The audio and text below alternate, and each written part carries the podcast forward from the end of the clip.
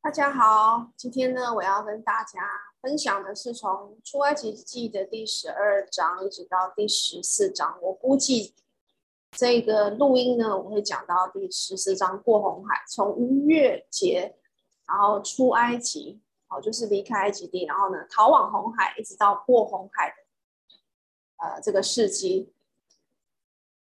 好，如果可以，时间我觉得差不。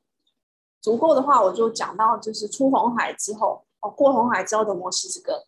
那我们现在开始吧。我们先来讲一下逾越节，就是第在出埃及记十二章的逾越节到底是发生什么事情呢？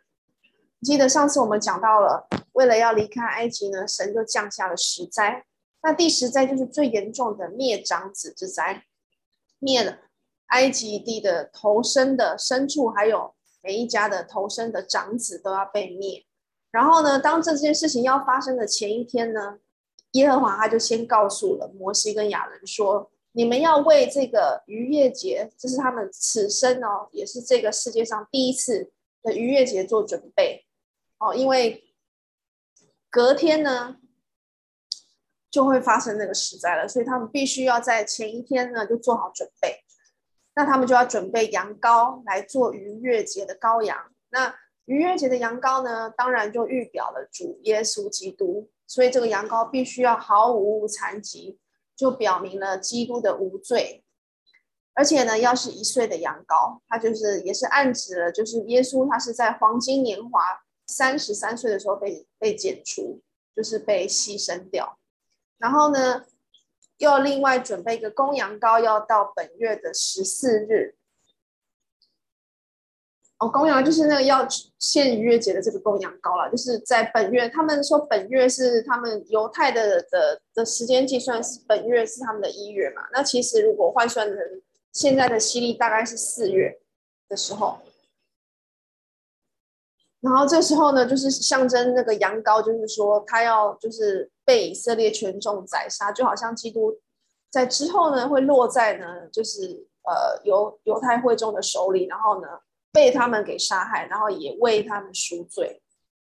另外呢，就是这个逾越节的这个羊羔啊，你在献祭的时候呢，它是规定啊，神是规定要在黄昏的时候宰杀，就是在差不多第九到第十一时。这个第九到第十一时也是根根据犹太的这个时间的计算法，因为他们的他们的一天的时间的开始是从早上六点开始，所以呢，到第九到第十一时就是六加九是十五，就是从下午。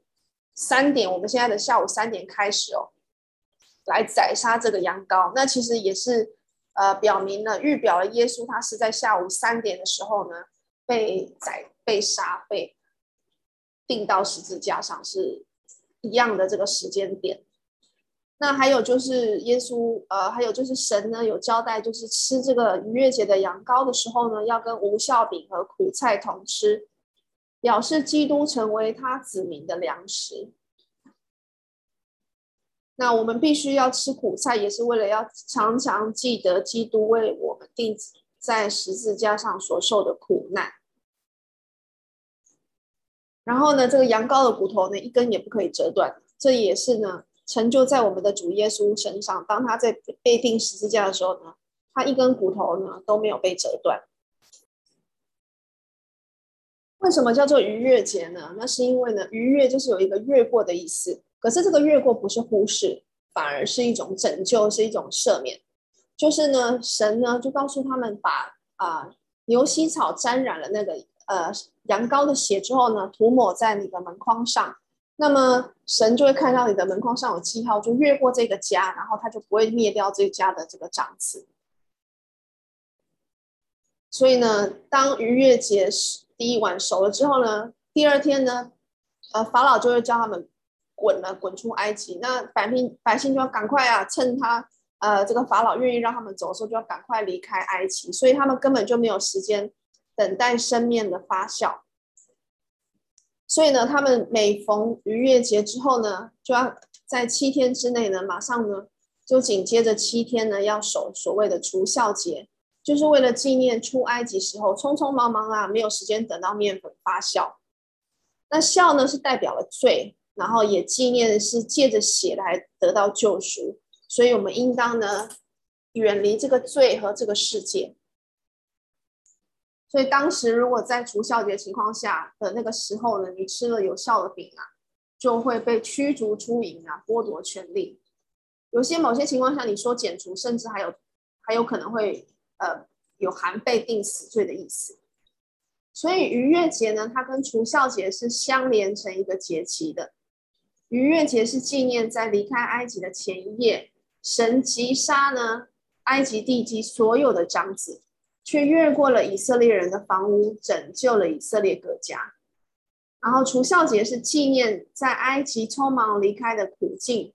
当时甚至没有时间让面酵发起来，那这些都是记载在出埃及记、利未记还有民数记里面。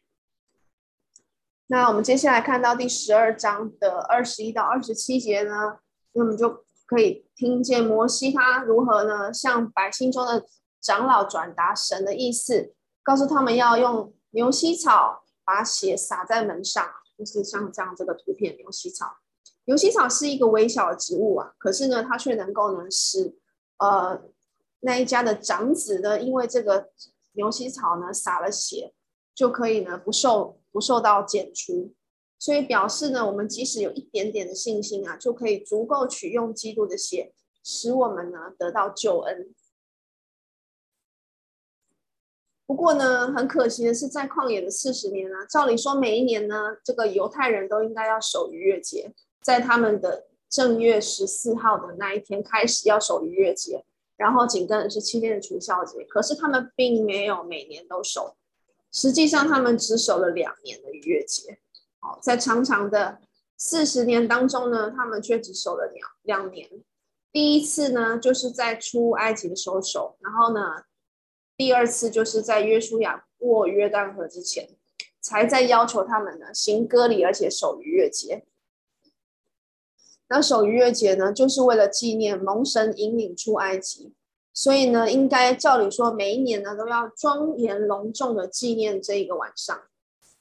那当时呢，毁灭那些长子的那个不是所谓的灭命天使啊，因为圣经没有讲到有什么灭命天使，他讲到的呢是其实是神在十二章的第十二节，他是怎么说的呢？他说：“因为那夜我要巡行埃及地。”把埃及地一切投生的，无论是人是牲畜，都击杀了。所以呢，应该是神亲自的作为啊，而没有就是在这边提到所谓的灭命天使。那如今呢，主的晚餐呢，就是我们的逾越节，纪念我们脱离罪恶、得享新生命的这个重要的这个过程，同时也纪念主耶稣的受苦，还有为我们而死。所以，我们每一周所主餐呢，就能够想起我们所犯的罪，以及我们所得到的救恩。那我们看一下这个耶和华的节期哦，在犹太的这个呃历法里面，他们的这个月历是他们的一月的十四号就是他们的逾越节开始，然后呢，从一月的十五到二十一号，总共七天是过除酵节。然后呢，他们的三月呢，其实就是你你三加三六，大概是呃我们阳历的这个六月，哦，那时候是过五旬节，然后呢，一直到他们的呃六月底，呃七月一号是吹角节，七月十号赎罪节，然后十五到二十一号祝棚节，所以犹太的三大节日就是所谓的逾越节、五旬节，还有这个祝棚节。所以神吩咐以色列人呐、世世代代要守我们看到的这些节期，这些节期有重大的属灵意义啊。那我另外呢上网有查到，就是呃犹太人跟希腊人他们呢惯用的这个用生活中的活动来描述时间，他们的那个概念并不是很精确，他们把把白天分成十二个小时。但是每一个地区由于地理位置不同啊，每一个第一个小时开始的时间不大一样，有的在早上六点，有的在七点。然后呢，每一个小时的时间也会根据不同的季节而有差异。譬如说，在十二月的时候呢，是比较短，四十五分钟；在六月的时候是七十五分钟。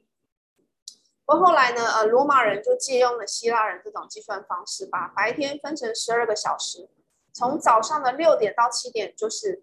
一天的第一个小时，所以我刚刚说，如果要你要算啊，犹太人那时候的第几个小时，第九个小时，你就是从六点开始算，然后再加上九，你就知道是十五，然后所以就是我们现在的下午三点。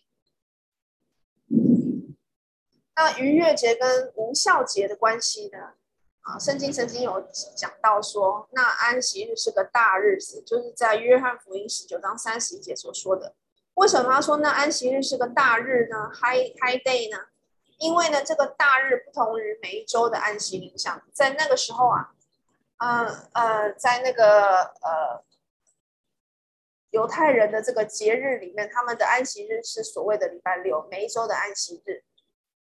那可是逾越节的安息日呢，是在礼拜四，所以你逾越节呢，呃，纪念了之后呢，隔天就是礼拜五了，然后礼拜六、礼拜天就开始有七天的这个除酵节。那同时，这个五六日呢，也也是预表了耶稣三日三夜在坟墓里的这个时间。那当年那个逾越节的安息日呢，是十五号，然后和十十六号呢。是每一周的安息日啊，所以是呃连续两天哦，一个是十五号的这个礼拜五，一个是十六号的礼拜六，所以呢是连续两天。所以约翰福音的十九章三十一节呢，说那是一个大日，可能就是指这是一个很长的、比较长的安息日，不是只有一天。那我们接下来再再看，就是你看逾越节是十四号，然后再过来是呃。他们是晚上全家守节，白天呢圣殿就来献逾越祭啊。然后从隔天呢十五号呢开始是安息日，然后呢连续七天到最后一天第七日的时候呢也是啊安息日，也是守安息日。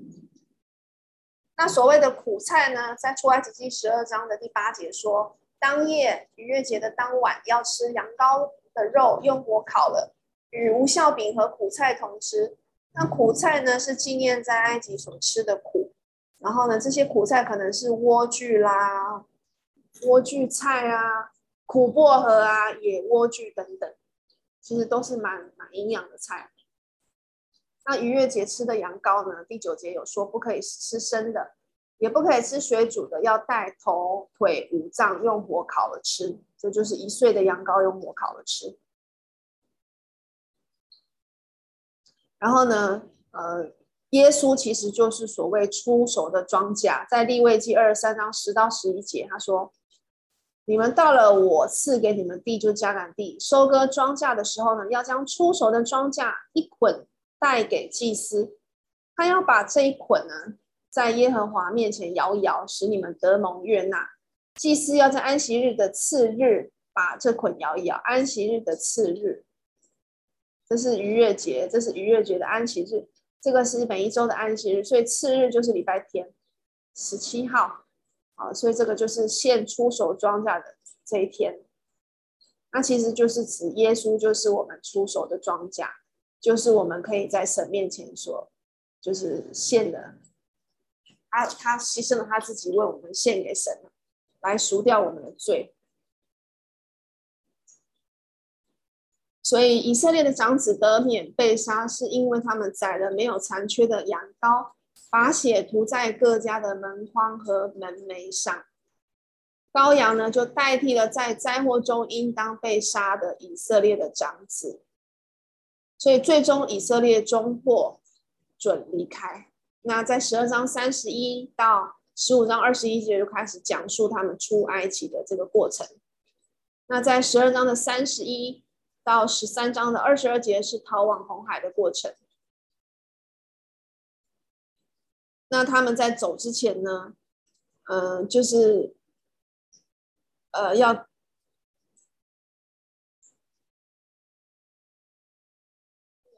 埃及人是那时候已经被。气坏或吓坏，就叫他们赶快走。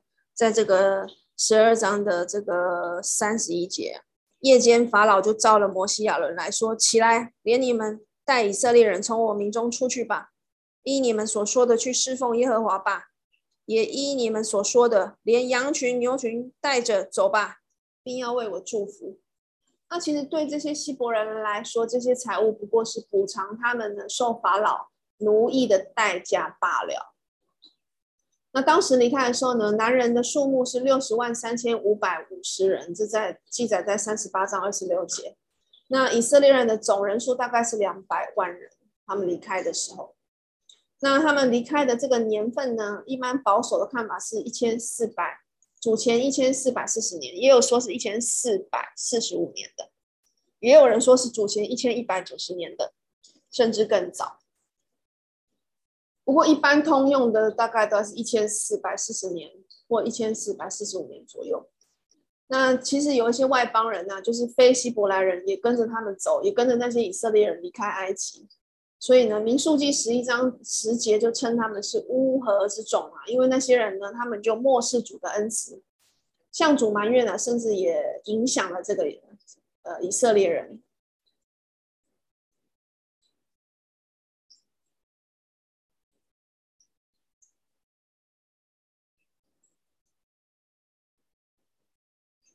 然后我们看到这个逾越节的规例，他强调只有受了割礼的人才可以参加。如果你没有受了割礼，你你是外邦人、邻舍、工人等等，你不是啊受了割礼的这个以色列人，那你是不可以呢吃逾越节的羔羊的。就好像我们现在，如果你不是基督徒的话，你就没有这个领主餐的这个，其实是没有那个资格跟必要。那终于到了这一天了，主们没有忘记他几百年前的这个应许，要把百姓带领出埃及，应验了他的话。所以呢，神对我们的救赎呢是不懈怠的。将来有一天呢，主耶稣要带领他的民离开这世界，带领他的民就是他他的在他的主的教会里面这些忠心的基督徒啊，进入永生的应许之地。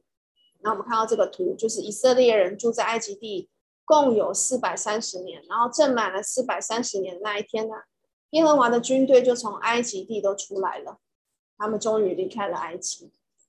那个是之后我们看到在第呃十四章过红海的时候呢，摩西向海伸杖，耶和华便用大东风使海水一夜退去，水便分开，海就成了干地。那这边要讲一下所谓的。以色列人在埃及到底有几年呢？我们在圣经里面其实有看到各种不同的年份啊。啊，那我呃上这个解经学的笔记关老师的课呢，他是有跟我们分析，大概有你可以看到的是三种讲法，一种是四百三十年，记载在这个出埃及记的第十二章四十到四十一节，然后呢，一种是在创世纪十五章十三节的四百年。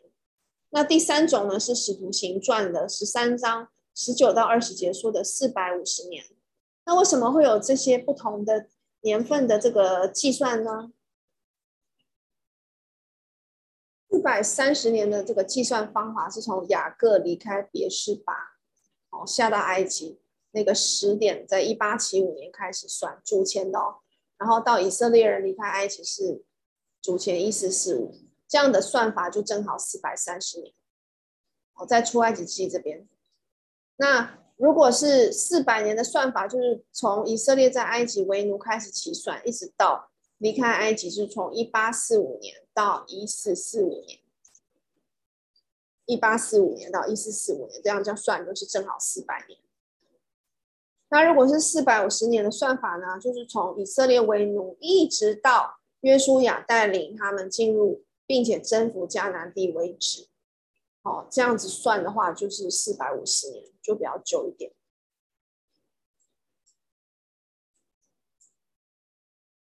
接下来我们呢进入逃往红海的第十三章。那在逃往红海的过程中呢，神就吩咐他们哦，因为他已经拯救了以色列同逃投生的，让他们免死，所以神就说呢，嗯。无论是人或牲畜，凡投生的，从现在开始都是属于我的，要分别为圣献给神。意思就是呢，要献祭，要把某些物品呢归属给神。投生的儿子呢，要做神的祭司，一直到立位支派日后分别出来做这个侍奉。所以当立位人出现之后呢，呃，当呃以后呢，有立位人就是取代了这个这个头生的儿子来做祭司的这个职位。还有呢，头生的洁净的牲畜必须要在一年内献给神哦，逃出埃及后的一年内献给神。那头生不洁的牲畜，像驴子是不可以献给神的，你只能够用羊羔来代赎。还有头生的孩子呢，也要代赎，它的代价是五舍克勒的银子。五舍客勒呢，我刚刚上网查了一下呢，五舍克勒大概是他们是以前它是一个重量单位啦。那希伯来人是用这个重量单位呢，也当做金钱的价值。它一舍克勒大概重一点，大概重十一点四克。然后呢，它核算成现在的价值呢，因为我讲以前的那价值也是没有概念。现在大概一舍克勒的银子是二点二美元，所以这边的五舍克勒的银子呢，就大概等于这个现在美金的十一块钱，所以呢，这样子做其实是要提醒人，叫人知道呢，自己在神面前呢，其实是不光洁的，所以呢，必须要献祭来呃赎自己的罪。那除酵节呢，把以色列人分别出来，把头生的献给神，也是把以色列人分别出来，这些呢都是。呃，好像是给他们打上一个记号啊，让他们可以跟其他的人民、其他的民族就是有所不同，因为他们是属神的一个人、一个人民、一群人民。然后呢，也让他们知道他们是纪念他，纪念呢，让他们知道主当初是怎么样拯救他们出来。就是这一切都是要付上代价的，就是一个有点对价的关系。那谈到除孝。他们也在除酵节，逾越节紧接着之后就除酵节。然后这个酵呢，发酵的比喻在马太福音十三章三十三节说到。好，他说，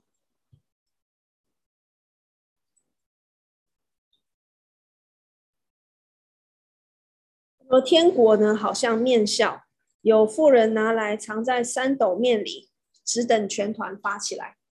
三斗面献给神呢？这个亚伯拉罕以前也曾经准备这样的三斗面献给天使。还有呢，在撒母耳记上一章二十四节，他拿的是用一一法细面献祭。那这些只是一些补充的资料。还有就是说，在五祭中啊，之之后我们会学到这个献祭有五祭，其中只有平安祭呢是准许将部分的祭物呢和家人一同吃。那献给神的祭物是不能够带有发酵的这个食物啊。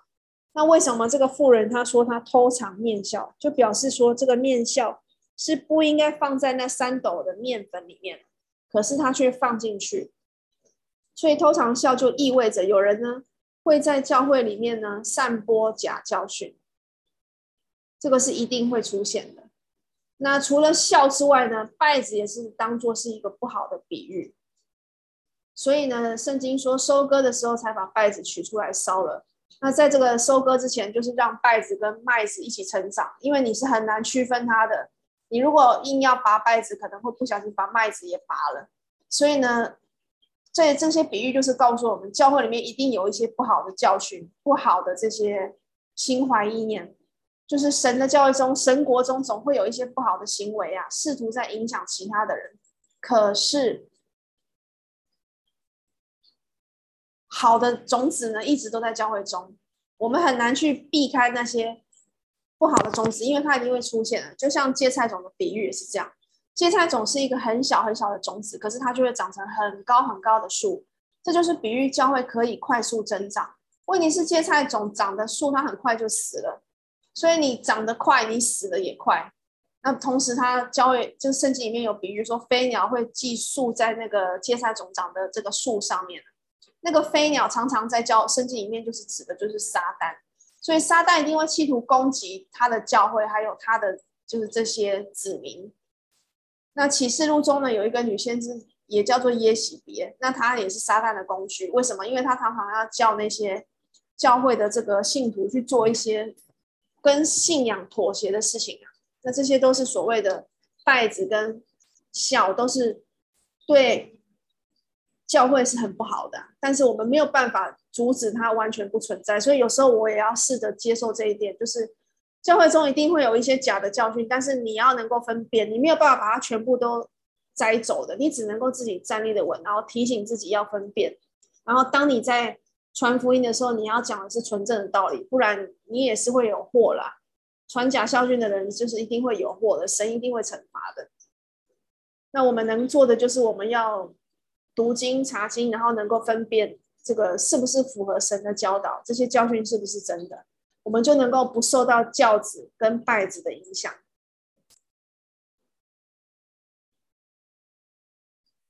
那接下来呢，我们就看到这个第十三章十七到二十四二十节，他们就从埃及往迦南走了。那其实呢，最快的路径呢，其实呢是穿过这个沿海的路啊。哦，你看他们从歌山出来，经过苏哥什么，应该是走沿海的路是最快的，能够到迦南地。可是呢，神却带他们走这种红海旷野的路啊。为什么呢？第一个原因可能是避免跟非利士人征战，因为这边会遇到很多非利士人。再者就是呢，埃及人也是常常在那边会经过的，所以你如果走这个沿海的道路，叫做河路斯之道。那他也是埃及人必经之道，常常会有埃及的军兵看守啊。那他们这样时不时打仗的话呢，就很容易心生后悔跟这个沮丧。所以呢，神就避开他们走比较远的路。那另外还有一个原因就是呢，呃，在旷野中呢，神也才有这个机会跟就是时间来颁布摩西律法。那也是一个训练啊，对他们来讲也是一个属灵上的这个，还有这个。呃，身体上跟属灵上的一个训练，所以有时候神让我们好像绕绕了很多路啊，好像我们没办法，就是好像像某些人一样平步青云，或者是走得很快，或者是一下达到我们要达成的目标。可是如果神没有领你走那条捷径，不要埋怨，也不要抗拒，只要甘心顺服，要信靠神领你平安的绕过。你所看不到的拦阻，可能你你自己看不到，你的家人也看不到，你周围的朋友也看不到。那也许像我的父母亲，他们就常常会数落我浪费了很多时间做呃不符合我社会观感期待应该要在这个年纪做的事情。可是神知道他在做什么，那神也会就着我们对他的顺服的程度来做一些我们生活上所遇到的事情的一些调整。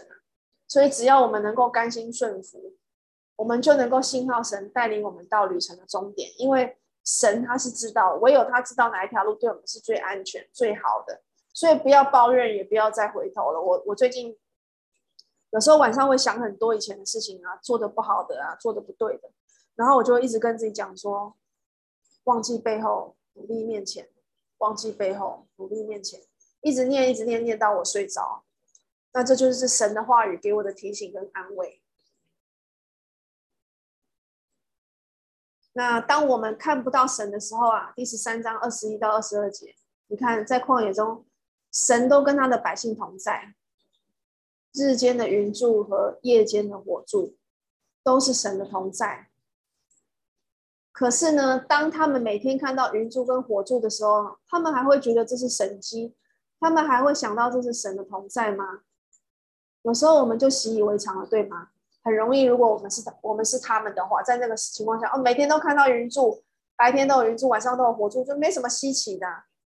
所以，我们常常会忘记，其实我们看不到神，可是现在连云柱跟火柱都没有了，都看不到。可是神其实每天都在看顾着他的他的子民啊，哦，他在盼望每一个不是基督徒的人能够成为基督徒，成为他的子民。然后也盼望着他的子民已经成为基督徒了，能够更加的信靠他，不要离开他。那我们现在来稍微复习一下我们之前讲过的神迹啊，有十一个神迹，除了我们之前呃在第七章到第十一章讲的十个灾，我就。在此呢，呃，还是稍微重复一下好了。第一灾就是在第一灾之前呢，还有一灾，还还有一个神迹，就是杖变成蛇，这是亚伦他做的哦，所以他的亚伦的杖就吞了术士的杖。然后呢，再过来是第一灾，就是水变成血。然后第二灾青蛙之灾，第三灾狮子，第四灾苍蝇，第五灾畜疫之灾，第六灾人畜疮灾，第七灾雷电雹灾，第八灾蝗虫之灾，第九灾黑暗之灾，第十灾鱼跃之灾，就是我们刚刚讲的。那我这边要讲的就是说，我们刚刚看十一个神迹里面呢，一二三四五，哦，前四个都是亚伦透过亚伦做的，神透过亚伦做的。那第五个呢？苍蝇之灾是神自己亲自做的，畜疫之灾，那些得瘟疫的这些马、驴、骆驼、牛羊等等，他们因为瘟疫而死，这个也是神亲自做的。然后呢，后面的呢，这四个灾就是从人畜疮一直到黑暗，这是摩西神透过摩西做的。然后到最后一个逾越之灾、逾越之夜，这个呢，这个不是所谓的灭命天使啦。就是神圣经没有这样讲，就是灭长子之灾，这个是神亲自的作为。所以，我们看到这十一个神迹里面呢，有三个是神亲自的作为，就是苍蝇、畜疫，还有这个愉悦之夜，这是神亲自的作为。那前面四个是亚伦，后面四个在十灾之前面的这四个，哦，是摩西透过摩西所做的。接下来我们进入第十四章过红海。第十四章的一到九节是整本圣经中，有人说它是整本圣经中最宏伟的场面了。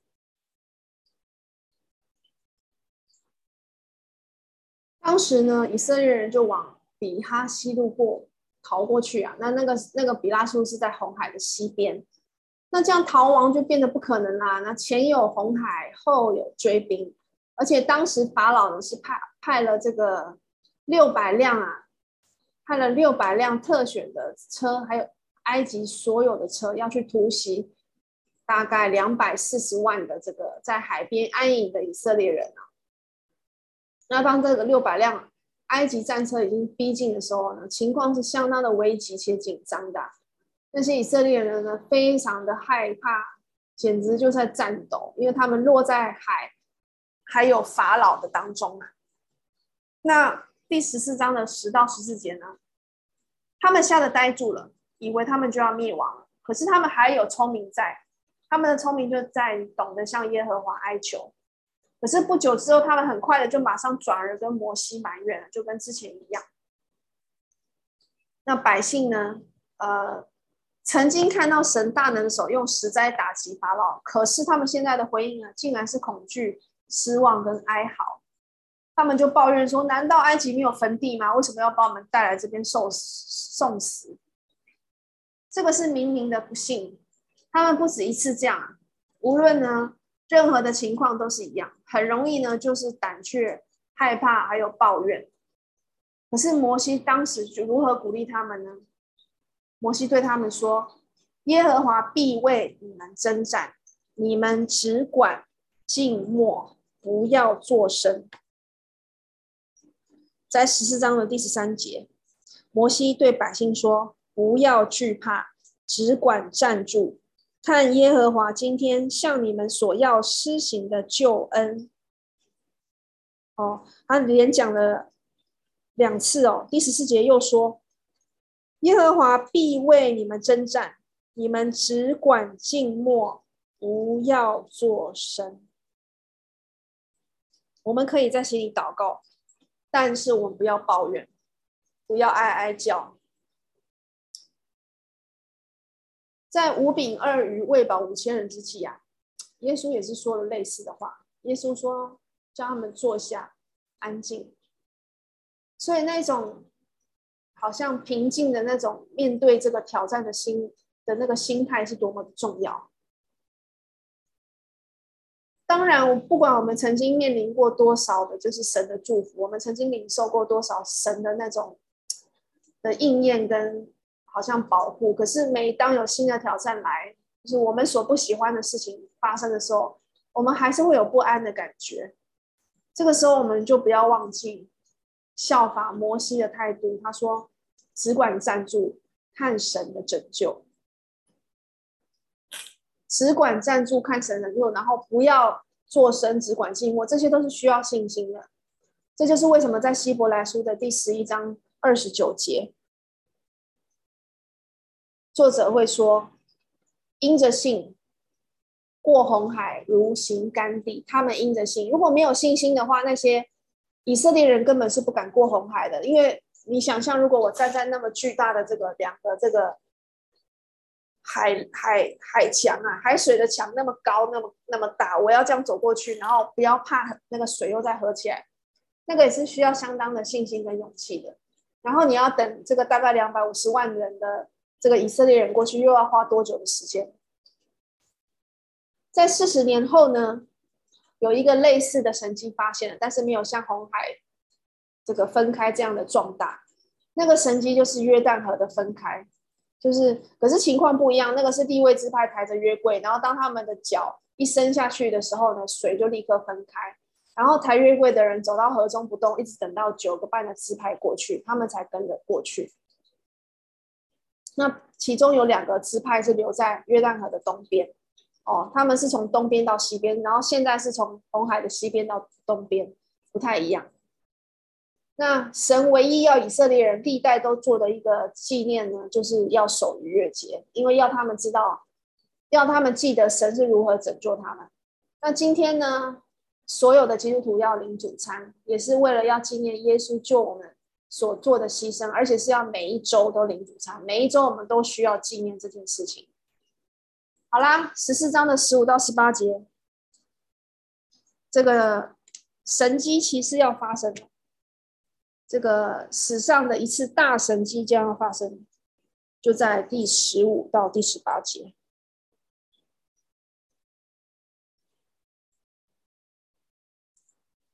马太亨利呢？曾经呢，就这件事情呢，呃，就是法老的军队啊，兵马淹没在这个红海当中这件事情，他就下了一个评语。你知道，当以色列人过去之后，那个海就合起来了嘛，然后没有一个追兵是没有被埋在里面，没有被埋在水里，淹没在水里的。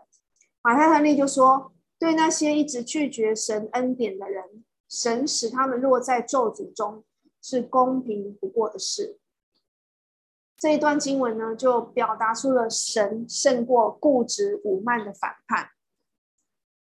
所以有时候真的很生气，就是身边的人他们都不不能够追求神，不能够看到神的恩典，也不愿意，就是连跟他们讲一些有关神真神的一些圣经的话语，他们都不愿意听，甚至还说是说出一些忤逆的话，其实是真的是会会让我很愤怒的。可是同时间我也要记得，就是。对于那些一直拒绝、一直不接受福音、不接受神恩典跟神诫命的人啊，他们最后落在咒诅中是很公平的，神是公义的。我们也不要，我也不要为了这样而感到愤愤不平。那那种情绪不要停留太久。你知道，我知道神最终还是会降下审判，但是我们也不希望他们受到审判。我也不希望我自己就是离弃了神啊。所以神是很公平的，对我而对我来说，他的审判是公平的。对其他人来说也是公平的，神永远都是胜过固执武慢的反叛。那当我们顺从神的心意的时候呢，我们的信心就和叫红海分开的信心一样，同样能够成就很多不可能的事情。第十四章的二十九到三十一节呢，是结语了。